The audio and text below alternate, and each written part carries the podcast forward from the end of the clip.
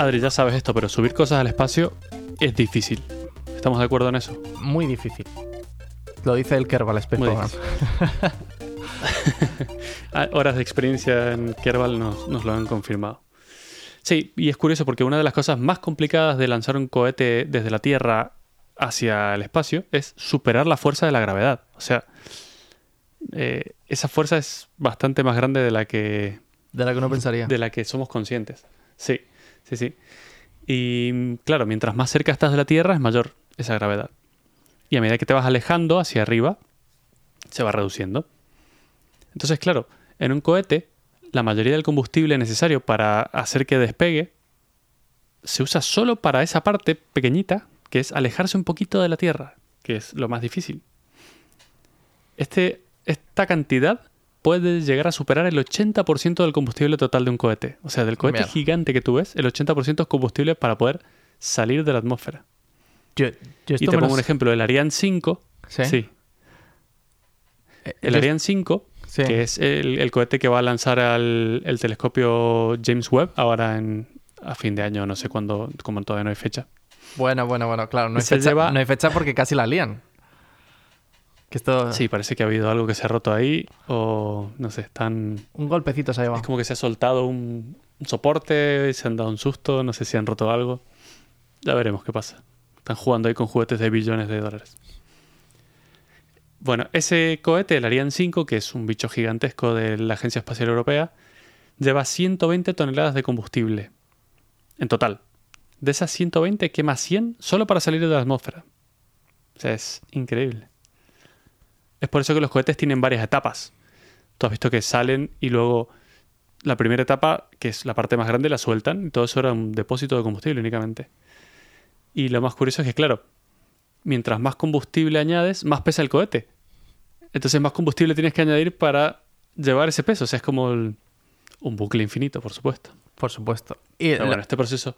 lo curioso es que esto me lo sé por el- lo, del delta, lo del delta V del, del Kerbal. Es decir, Sí. que tú cuando añades combustible, en realidad estás añadiendo una pequeña, una pequeñísima fuerza para salir de la Tierra. Pero claro, es como se, se cancela con, con la fuerza que, que la Tierra está con su ejerciendo. propio claro. peso. Claro, ese es el tema, que, que tiene que ser, aunque sea un poquito más, lo, suficientemente eficiente para aguantar su propio peso y un poquito más. Ya con eso empiezas a sumar y es, es mucho. Pero claro, esto es un proceso hiper, ineficiente, pero por ahora es la única manera fiable, al menos, que hemos encontrado para, para mandar cosas al espacio. Hasta hoy. Porque hoy te quiero hablar de una empresa nueva que viene a solucionar ese problema, por lo menos lo va a intentar. Es una empresa que ha sido fundada en el 2014 y se llama Spin Launch. Y con ese nombre ya más o menos te puedes hacer una idea de, aproximada de lo, que, de lo que intentan hacer, ¿vale? A ver, a mí me gusta porque la idea es lo más loco que he visto en mucho tiempo, pero es de esas cosas que son tan locas que a lo mejor pueden llegar a funcionar, ¿vale? Lo que proponen es lanzar cohetes usando fuerza centrífuga. Imagínate, para que te hagas una idea, es que atas una piedra a una cuerda y la haces girar con la mano lo más rápido posible. Y cuando la piedra esté en el punto más alto, la sueltas, sueltas la cuerda. La piedra saldría disparada para arriba y la verdad es que con bastante más fuerza que si la lanzaras directamente con la mano, ¿no? Porque estás aprovechando ahí la, la fuerza cinética, la empiezas a acumular en la fuerza centrífuga de la piedra, la sueltas y toda esa fuerza se usa para disparar la piedra. Pues esta gente quiere hacer algo parecido, pero con un motor eléctrico gigantesco. En realidad son dos motores eléctricos conectados a un eje eh, común. Y esto, este motor estaría conectado a un brazo muy largo. ¿Has visto los experimentos que hacen a los astronautas para que sufran Fuerza fuerza, G. G? Sí, sí, es como un, un palo muy largo con un una asiento. cúpula en, una, en la punta, claro, y ahí se sientan. Es muy parecido a eso. Es eh, el brazo este muy largo y en un extremo de ese brazo iría instalado el cohete que queremos lanzar. En el otro lado del brazo iría un contrapeso, porque claro, tienes que balancear todo el sistema para que no explote todo, básicamente. Pero para que te hagas una idea, imagínate una aguja de reloj, de un reloj analógico. Piensa en la aguja de los minutos. Es muy parecido. El eje del reloj sería el motor donde está conectado, el extremo más largo en la punta iría el cohete y en el extremo más corto iría el contrapeso, ¿no? Sí. Ahí te haces una idea más gráfica. Que ya sabes que a mí me gusta dibujar cositas y en el podcast no puedo dibujar nada. Pero bueno, claro. Eh, otra cosa que han pensado es que lo que quieren hacer es meter todo esto dentro de una cámara gigantesca que tiene forma de un cilindro achatado, ¿vale? Como si fuese un disco de hockey, Claro. pero gigante. Tiene sentido también, te digo, ¿eh? por seguridad. Por seguridad, es que al final, Sí, porque como eso está girando a todo trapo, imagínate que por lo que sea, ¿sabes? No tiene sé. que estar encerrado en algún lado, sí, contenido. Ahora te voy a contar las velocidades y esas cosas, pero da bastante miedo. Pero además el hecho de que esté en, un, en un- una cámara de este tipo es que aprovechan y la ponen al vacío. ¿Por qué? Porque de esa forma al quitar el aire se quitan toda la resistencia que genera ese aire. Entonces el aparato este puede girar mucho más rápido eh, sin necesidad de ser muy aerodinámico y, y con muy poquita resistencia, mucho más eficiente. Eh, de hecho, esto lo hacen también en el Hyperloop. No sé si hemos hablado del Hyperloop alguna vez, el tren de Tesla. Creo que no, creo que nunca lo hemos mencionado como tal. Nunca lo hemos comentado. Es que nunca llegó a. Nunca llegó muy lejos. No sé si sigue el proyecto o no, pero claro, lo que hacen es. Todos los túneles del tren no llegan a estar al vacío porque, por lo visto, es súper complejo eh, sacar totalmente todo el aire de algún. de lo que sea. Pero sí bajan un montón la presión atmosférica. Entonces la resistencia del aire es mínima ahí dentro. Por lo visto, bajar de esos valores es eh, demasiado complicado para la ventaja que te, que te devuelve. Entonces, bueno, es, esta cámara sería el vacío justo así. Tendría 100 metros de diámetro, que es un pedazo de Ostras. bicho, ¿eh? Sí, sí. Es muy grande.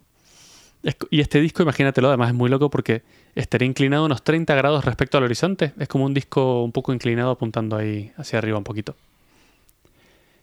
Porque, claro, no queremos que el cohete salga vertical directo para arriba, no tiene mucho sentido. Queremos que salga con un poco de inclinación y entre como en órbita en la Tierra, ¿no? Entonces, claro, y el brazo este que tiene dentro está fabricado de materiales súper resistentes como el Kevlar y la fibra de carbono para poder ser lo más liviano posible y tener la resistencia necesaria. Y a pesar de estar en un entorno al vacío, eh, tiene que ser bastante aerodinámico. Parece una hélice de un, de un avión porque, como te he dicho, no está al 100% de- del vacío. Y me imagino que las revoluciones Es- que coge, claro, hará que, que la resistencia. Sí, justo, ahora te voy a contar cuántas. Ahora te voy a contar cuántas, pero son muchas. A ver, lo tengo por aquí. Sí, ese brazo gira a 450 revoluciones por minuto. Hostia, chaval. O sea, si te he dicho que, si te he dicho que es un cilindro de 100 metros de diámetro, el brazo, un, un extremo tiene 50 metros. Imagínate 50 metros de diámetro girando a 450 revoluciones por minuto. Es muchísimo. Es que para que te hagas un peligro. que para que te hagas una idea, son siete veces al segundo. Ah, Algo más de siete veces al segundo. Una cosa de Siete veces por segundo pasaría una, pa- por- de 50 es, metros. que, es que es eso, 50 metros. Es que te hace. O sea, es como la batidora, pero, pero para el cohete, ¿sabes? Sí, sí, sí, sí. ¿Qué puede salir mal? bueno, y lo loco es que, claro, esta cámara, que el cilindro este, el disco, tiene una especie de chimenea por un costado, que es por la que saldrá el cohete cuando lo suelte, ¿vale? Y la punta de esa chimenea, el extremo exterior, está cerrado por una lámina bastante fina, pero que es lo suficientemente fuerte como para resistir el vacío. Entonces, luego cuando el cohete pase por ahí, la rompe y sale por ahí. Y de esa forma mantienes el vacío cuando lo necesitas y, y se puede atravesar. A todo este conjunto de la cámara con la chimenea y todo el brazo y todo esto se llama un acelerador orbital. Es un nombre bastante guay. Mola ¿eh? muchísimo, sí. Claro. Vente a mi casa que tengo un acelerador orbital. Aquí vamos a, tirar cosas. eh, Me, hace más gracia porque es como, vamos a disparar cosas al espacio. Porque sería como lo. Como me dirías, vente a mi casa, vamos a disparar cosas al espacio. Tal cual. a lanzar cosas al espacio. Bueno, y ahora ya que lo dices, te voy a contar cómo se lanza. Porque claro, el proceso para lanzar un cohete es, es justo eso. Se hace girar el brazo a la máxima velocidad posible. El cohete está en un extremo. Esta velocidad es muy alta, como hemos hablado antes. Y una vez se alcanza esa velocidad, cuando la posición del brazo coincide justo con la salida de la chimenea esta, se suelta el cohete que sale disparado hacia afuera. Pero claro, tú piensas que la velocidad a la que gira eso el tiempo que tienes, tienes una ventana de tiempo menor a un milisegundo para soltar Hostia. el cohete. Menor a un milisegundo. Si lo sueltas un milisegundo antes o uno después, explota todo literalmente. Oh, mierda, chaval. Es decir, esto no, no podría ser el típico juego. No sé si has visto el típico juego de luces que va una lucecita al- alrededor del círculo y tú tienes que reacción, claro, y tú tienes que darle justamente cuando está abajo del todo, ¿sabes? Eh, creo que no podríamos Sí. hacerlo así. un milisegundo me parece. Sería un juego poco caro, pero sí. Sí. Y bueno, la, a la misma vez, además tienes que tener en cuenta que, claro, todo esto está súper balanceado con el contrapeso que tiene en la otra punta. Pero claro, si tú sueltas el cohete, esto deja de estar balanceado. Y pasa a ser una locura. Y a esas velocidades no queremos tener una cosa tan grande desbalanceada. Entonces lo que hacen es soltar el contrapeso también a la misma vez. El contrapeso se atrapa en un hueco especial, un poco jodido porque va a mucha velocidad. Lo que pasa es que el contrapeso, como está en la parte más corta de la aguja del reloj, si te lo imaginas así, no tiene tantísima velocidad como el que está en la punta exterior, ¿vale? Pero bueno, tiene que estar todo muy coordinado a la perfección. Y claro, cuando el cohete este ya sale hacia afuera, atraviesa la lámina que recubre el exterior de la chimenea que te he contado, sale disparado hacia afuera, hacia el espacio, a unos 8.000 kilómetros por hora. No está mal. Ni más ni menos. No está mal. Es decir, está. De hecho, está súper bien pensando que prácticamente a esa velocidad. No sé si a esa velocidad ya podrías llegar a órbita. eh, pero. Sí, efectivamente, sí, sí que se podría. Eh, de hecho, esa es la idea. De hecho, todo esto que te estoy contando es teórico, ¿vale? Eh, está todo calculado, tienen todas las, las cuentas sacadas, pero sí, a esa velocidad es hipersónico, no es ni siquiera supersónico, es hipersónico. Entonces, en teoría, con toda esa velocidad debería ser capaz de atravesar la atmósfera a partir de unos 60 kilómetros de altura y justo en ese momento, el cohete, que vendría siendo una, carcasa hueca, que adentro lleva lo que se llama la carga de pago. Carga de pago es eh, la carga útil que quieres llevar de, de cualquier... eh, esto aplica a aviones, a helicópteros, a cualquier cosa que lleve cosas de un lado a otro. Esa es la carga de pago. Que se llama payload también, es como la traducción directa. Entonces el cohete, que es como una carcasa de esa carga de pago, se abre en dos y cae a la Tierra. Y luego lo que sigue es solo la carga de pago, que tiene un, un motor pequeñito y se pone en órbita por sí misma. Claro. Así es que ten en cuenta que esto es todo mucho más pequeño. ¿Cuál, Porque, mira, te cuento. Eso es lo que te iba a preguntar, Sí. digo, ¿cuál sería? Digo, porque a ver, claro, tú no puedes poner aquí un Falcon, eh, un Falcon 9, ¿sabes? Ahí en plan, eh, a dar vueltas a, a no sé cuánto hemos dicho, a 500, a 450 revoluciones. Supongo que estos cohetillos Sí, son pequeñitos, ¿no? Sí, tal cual. Eh, ahora te voy a contar un poco más eh, de los cohetes, porque tengo aquí algunos datos. Pueden llegar a pesar hasta 200 kilos. Está bien. que no es tan poquito, ni tan mucho. De los cuales 90 kilos de esos eh, son carga de pago, ¿vale? Vale. Está bien. El tamaño, bueno, puede ser más largo o más corto dependiendo de lo que tengan que llevar dentro, pero aquí la clave es el peso en realidad. ¿Vale? Y tienen un diseño muchísimo más simple que el de cualquier cohete normal, porque si lo piensas no necesitas grandes motores, no necesitas mucho combustible, eh, no necesitas gran cosa. Con que sea aerodinámico y, y no pese mucho, Claro. ya te sirve. Y bueno, tienen un tamaño mucho más pequeñito. Ten en cuenta que tú, tú me has dicho un Falcon 9 o un Falcon Heavy. Para que te hagas una idea, un Falcon Heavy tiene 70 metros de altura. Me parto. No, sea- no creo que pudiéramos darle muchas vueltas a eso. No, no, no, no. Además, párate a pensarlo. 70 metros de altura es una cosa absurda. Y la carga de pago de eso son unos 400 kilos.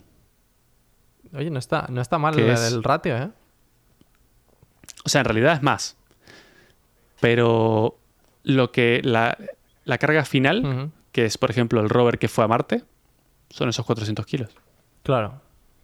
Entonces, ten en cuenta que de esos 70 metros de altura y no sé cuántas toneladas, es todo combustible para poder salir de la Tierra. Y todo eso te lo estás ahorrando. Claro, no está mal para cosas pequeñitas, ¿no? Porque, claro, al final es como una especie de Sí. bala que se abre en el espacio y que luego ya, pues prácticamente ya estás eh, en el punto para decir, hey, ya estoy aquí y voy a ponerme en, en la órbita Claro. que yo quiero. Tal cual, has pasado la parte difícil, por decirlo de alguna forma. Por supuesto, no, esto no va a llegar a Marte, ni viajes largos. Pero es solo para poner. La idea inicial de esta compañía es poner satélites en órbita. Y 90 kilos de satélites puede subir buenas cosas ahí arriba.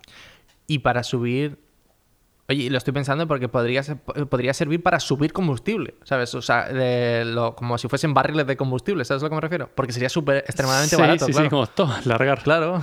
Lanzar cosas ahí arriba. Todo, sí, en plan rollo, oye, Sí, te- podría ser, la verdad que si sí. tuvieras la... O sea, no porque ya la Estación Espacial Internacional está como de capa caída, pero me refiero que... De precado. Claro, pero está como que vas lanzando combustible y, y luego llegas con básicamente con nada al espacio, una cápsula vacía y dices aquí, rellena esto y, y para adelante.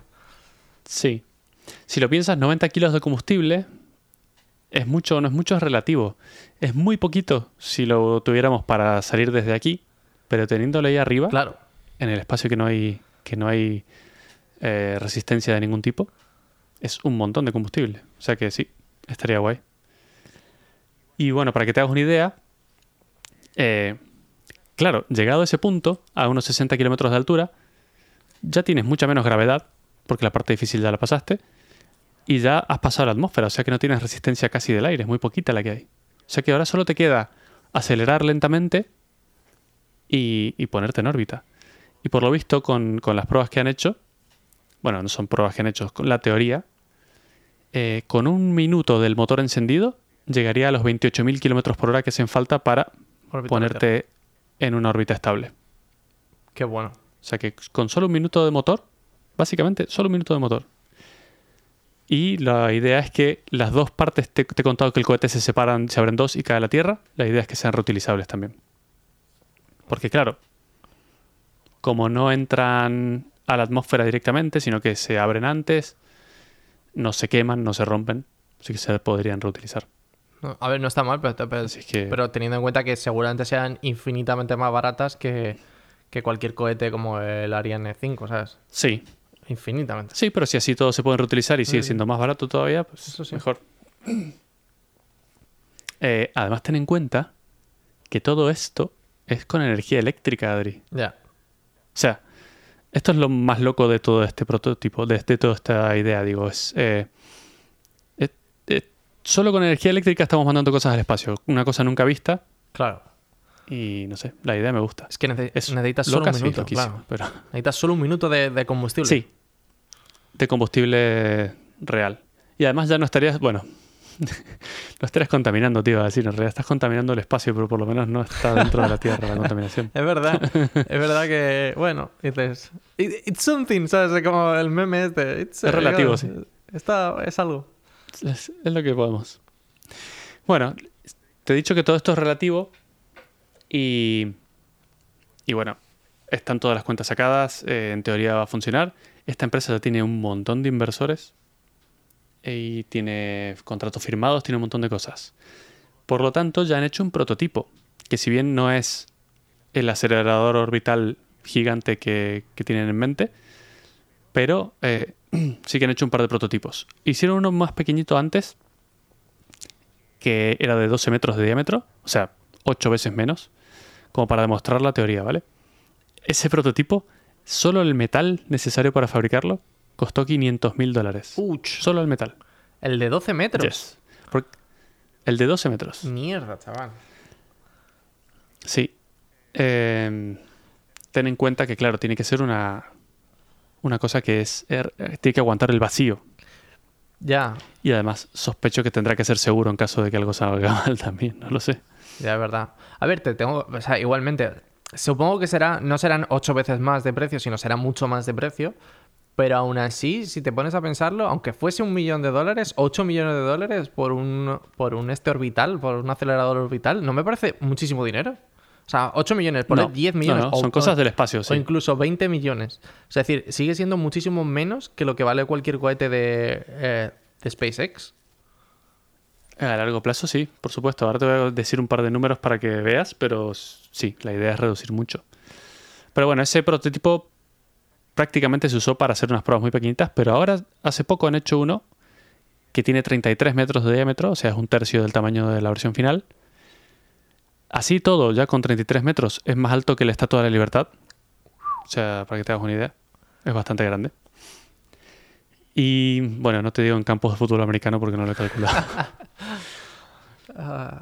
Pero bueno, mm, al ser tan pequeño no tiene la fuerza suficiente como para lanzar un cohete al espacio, ¿vale? Pero sí para hacer una prueba inicial del concepto y largar cosas ahí a lo loco a ver qué pasa. Entonces, el 22 de octubre de este año, hace muy poquito, eh, este año es el 2021 para los oyentes del futuro, Spin Launch hizo una primera prueba, una primera aproximación.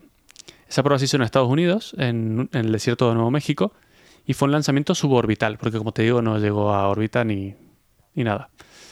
No solo porque es un prototipo mucho más pequeño, sino porque esto se probó únicamente usando un 20% de la potencia total del acelerador orbital. Es como, no vamos a forzar la máquina, vamos a ver qué pasa, a ver si, si funciona por lo menos al mínimo. Se lanzó un cohete de 3 metros de largo, que salió a varios miles de kilómetros por hora. El brazo estaba girando unos 180 revoluciones por minuto, para que te hagas una idea. No está mal. Y hay vídeos de todo, ¿eh? Está el vídeo, se puede ver. Y por lo visto salió todo muy bien. La prueba está muy bien. En esta prueba inicial el motor, el cohete no llevaba ningún motor. Simplemente querían soltar ahí la- el peso ese y ver que, que no explotara nada. Pero ya están programadas más de 30 pruebas usando este prototipo, en las que bueno, van a ir mejorando cosas como aumentando la potencia de, de giro del motor y le pondrán motores a los cohetes como para ayudar a la salida o cosas de ese estilo. Así es que, bueno, está muy bien. Ya tienen clientes reales, Claro. increíblemente. Los primeros lanzamientos están programados para finales de 2024. Así es que, no sé. Es- Yo no sé si me animaría. Pero ¿cómo no? O sea, es decir, tú imagínate, es como una manera súper barata, o sea, aunque te cobre lo que quieran, una manera súper barata de lanzar un satélite de televisión, un satélite eh, de, Sí. meteoro- o sea, de meteorología, o sea, es decir, cualquier cosa que sea O los más Starlink mismos. Sí, o sea, imagínate Starlink, o sea, es decir, en vez de tener que mandar un cohete, un Space, o sea, un Falcon 9 con, no sé, 60 de ellos, pues los, los vas mandando de, no sé, de 3 en 3 o de 4 en 4. Si lo bueno es que esto prácticamente podría estar todo el día disparando al espacio. Porque me imagino que, Exactamente. claro, que, que esto Aquí no tiene nada. tengo algunas cifras y dicen que en, cuando termine en el grande, el bueno, y esté en su punto óptimo, se podrían lanzar hasta 5 satélites por día. Claro. Imagínate eso. O sea, es que Ahora es imposible con, con los eh, métodos actuales que tenemos de lanzar 5 cosas por día, es absolutamente inviable. Claro, no sé, es que veo muchísimas ventajas eso, de que un día hace mal tiempo, o sea, sobre todo también la ventana de la ventana de tiempo que necesitas mantener lo de las zonas estas de no vuelo son es muchísimo menor. Es como calienta que sales y ya está, ¿sabes? O sea, es decir, es que, mm, Sí. es que ¿cuánto, ¿cuánto puede tardar en acelerar? Que no, no, no sé si lo has dicho. No, no, ese, ese dato no lo puedo encontrar, lo estoy buscando. Lo bueno es que eh, eso es eh, variable, o sea, no es que acelera de repente, Claro. sino que ellos pueden ir de a poco acelerando como para no estresar mucho el asunto hasta llegar a velocidades muy altas Sí, pero que pero me refiero que y ya luego lo sueltan. pero que, que cuánto tardas en acelerar, ¿sabes? Eh, no sé. No, Un par de minutos, no Claro. sé, yo no creo que sea No demasiado. creo que sea demasiado tampoco, por eso digo que es que es como, bueno, pues, ¿sabes? Pulsas un botón y ¡pim! ¿Sabes? Como si fuese una pistola, pero de- del espacio, ¿sabes? Sí, sí, un disparo ahí. Bueno, en este sistema actual yo creo que un- lo que más tiempo llevará sería cambiar la, la lámina esa que tapa la... Esa es la parte como más ¿Cómo? mierda de todo el proyecto, me parece. es como una ñapa que han puesto ahí como para... Ya es verdad que... Pero bueno, no está mal del todo. O sea, es una lámina muy fina, aguanta el vacío y se rompe cada vez que sale un cohete y habría que cambiarla cada vez. Sí, es verdad que hasta que no tengamos... Súper inconveniente además. hasta que no tengamos nada como Star Wars, no sé si te acuerdas, las... esta- esto que tenían en, en los puertos estos de las naves, que era como una especie de láser y la nave puede salir y el Claro, un espacio... campo claro, de fuerza, exacto, claro. Un campo de fuerza, hasta que no tengamos un campo de Pero el fuerza... aire no. eh, Sí, algo así. Pero bueno, por lo menos como idea inicial me parece divertido. Tienen firmado un contrato ya con el Departamento de Defensa de Estados Unidos también, así que seguramente mandarán satélites armados ahí a disparar a todo el mundo. Eh, y claro, hablando de costes, afirman que pueden llegar a reducir el coste de lanzar satélites al espacio por un factor de 20. ¡Wow! O sea, desde que lo tengan funcionando te va a salir 20 veces más barato mandar un cohete al espacio. ¿Qué te parece? Por eso lo que tú decías de, aunque cueste carísimo montar toda la locura que es el sistema este del acelerador orbital, va a salir 20 veces más barato. Es que 20 veces más barato es muchísimo más barato. Estamos hablando de que ya empezaría a haber, no sé, empresas como muy pequeñas lanzando sus propios satélites al espacio. O sea, me refiero del rollo de lo mismo incluso universidades lanzando sus propios satélites, satélites, ¿sabes? O, no sé. Es decir, estaría muy, muy bien. Sí, sí, sí. Esto es súper interesante, sí. Además, todo esto con energía eléctrica, lo que te he dicho. O sea, ya había gente quejándose de la contaminación que generan los cohetes de SpaceX que lanzan uno o dos por mes para los satélites de Starlink, porque eso contamina, eh, te he dicho, 120 toneladas de, de combustible, que es lo que usa un coche durante Nunca. Que sé cuántos millones de años. Exacto, lo que te iba a decir. Digo, nunca, nunca utilizas tanto. ya, ya, no ya no es eso, sino incluso la quizás es lo que puede, no sé cuánto, un avión en, a lo mejor en, en tres años de vida útil o algo así, no sé. O sea, decir, puede ser... Sí. Pues sí, sí, sí. No, y además me gusta mucho porque tiene... Es muy, es muy simple, me gustan las cosas que son simples. Piensa que tiene muy poca complejidad en cuanto a... O sea, el cohete es un cohetito que solo tiene lo que tiene que lanzar al espacio y un pequeño motor, que además es súper simple.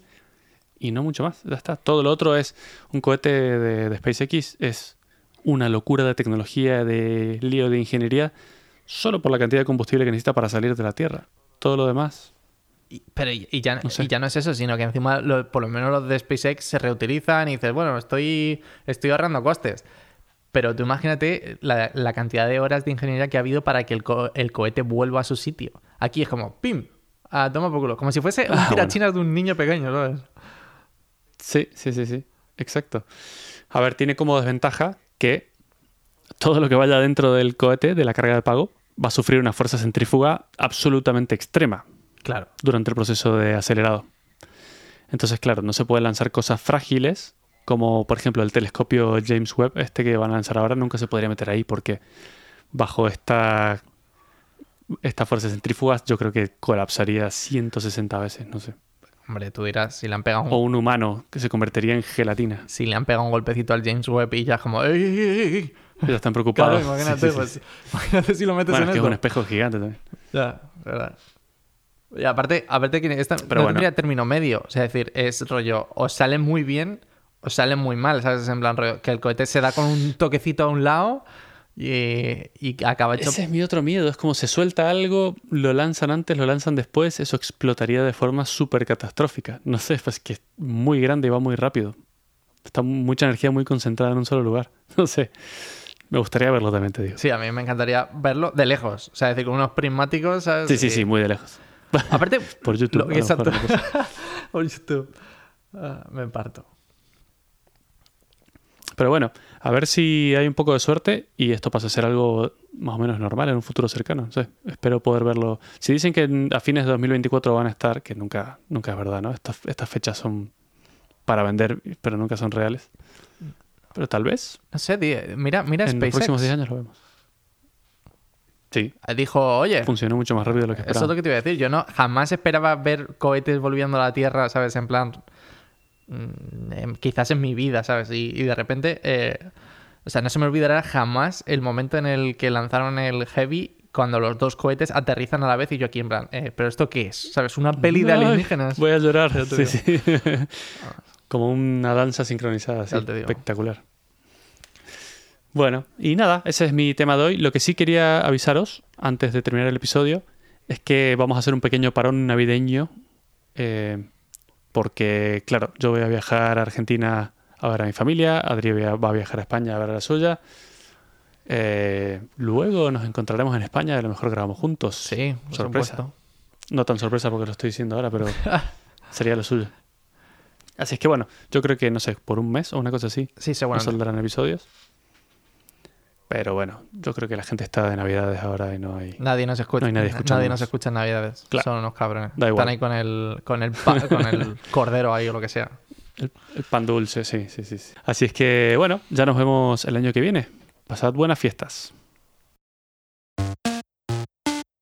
Si te ha gustado este episodio, puedes encontrarnos en Twitter como arroba También tenemos un canal de Telegram en el que discutimos temas interesantes y compartimos algunas noticias.